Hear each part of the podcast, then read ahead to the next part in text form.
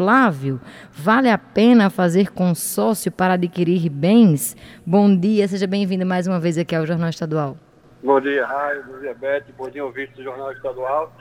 Bom, é uma pergunta que eu escuto muito, né? Se consórcio é investimento, se consórcio vale a pena, né? Pegando o conceito de consórcio, segundo a própria Associação Brasileira de Administradores de Consórcio, né? Consórcio nada mais é do que uma modalidade de compra, né? Que um grupo de pessoas se reúne para formar uma espécie de poupança para adquirir um bem, né? É muito comum hoje o consórcio para moto, para carro, para imóvel, né?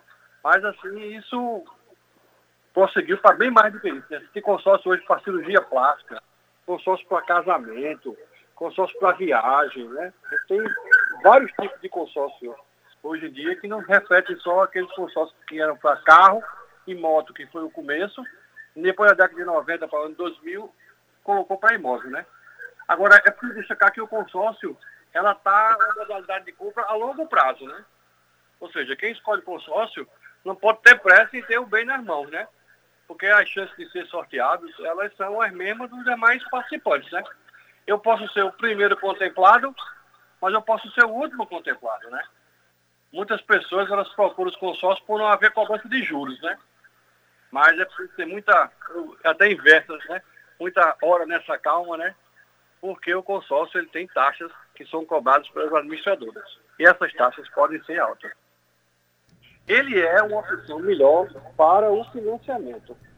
Mas assim, o consórcio, ele tem a questão da temporalidade.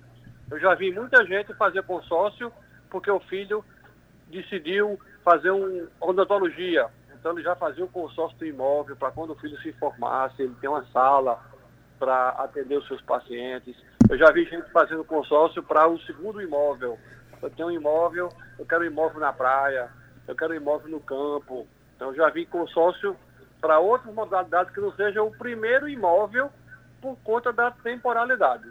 Então a gente tem que ter bem atenção nisso. Existem estratégias de você fazer uma carta de crédito maior, para você usar parte dessa carta de crédito como lance. A gente sabe que o consórcio tem sorteio, mas tem um lance também. Né? Então, existem outras estratégias. Mas o consórcio ele tem uma coisa, você está pagando para o uso de um bem no futuro. Você paga para uma administradora para usar um bem no futuro. Será que você não consegue economizar esse dinheiro? Eu sei que tem muita gente, Raio, que não tem disciplina para juntar dinheiro. É, Mas para que eu vou pagar uma taxa para alguém para eu mesmo juntar dinheiro? Essa parece ser a grande desvantagem do consórcio, né? Bom dia, Flávio, Beth, aqui falando com você também. É, porque você está é, tá pagando algo, quando eu pago a prestação, eu já posso ter esse bem comigo. Né? Se eu estou pagando um consórcio, eu estou pagando algo que eu ainda não estou desfrutando. Né? Então eu tenho que ter em mente, como você está chamando a atenção, que eu só vou poder usufruir disso bem lá na frente. Né? Vou ter que ter uma paciência nesse sentido também. Mas acho que para quem não tem disciplina, né? Vou pra... pagar uma taxa de administração, vou pagar seguro, vou pagar um fundo de reserva para um uso futuro de um bem, desembolsando um valor para isso.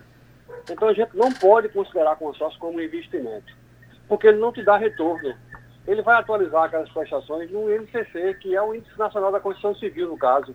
Vai atualizar na tabela FIP de um carro, ou então na tabela de um carro zero quilômetro. Então, assim, mas ele não vai te dar retorno. Então, oh. se você tem disciplina, fuja do consórcio, economize o dinheiro para comprar o bem. Ô, Flávio, mas até para quem não tem disciplina, né, Flávio? Acho que você conseguir ali se esforçar e juntar e deixar esse dinheiro rendendo em alguma outra aplicação vale muito mais a pena, muitas vezes, do que já assinar um consórcio de cara, né? Exatamente.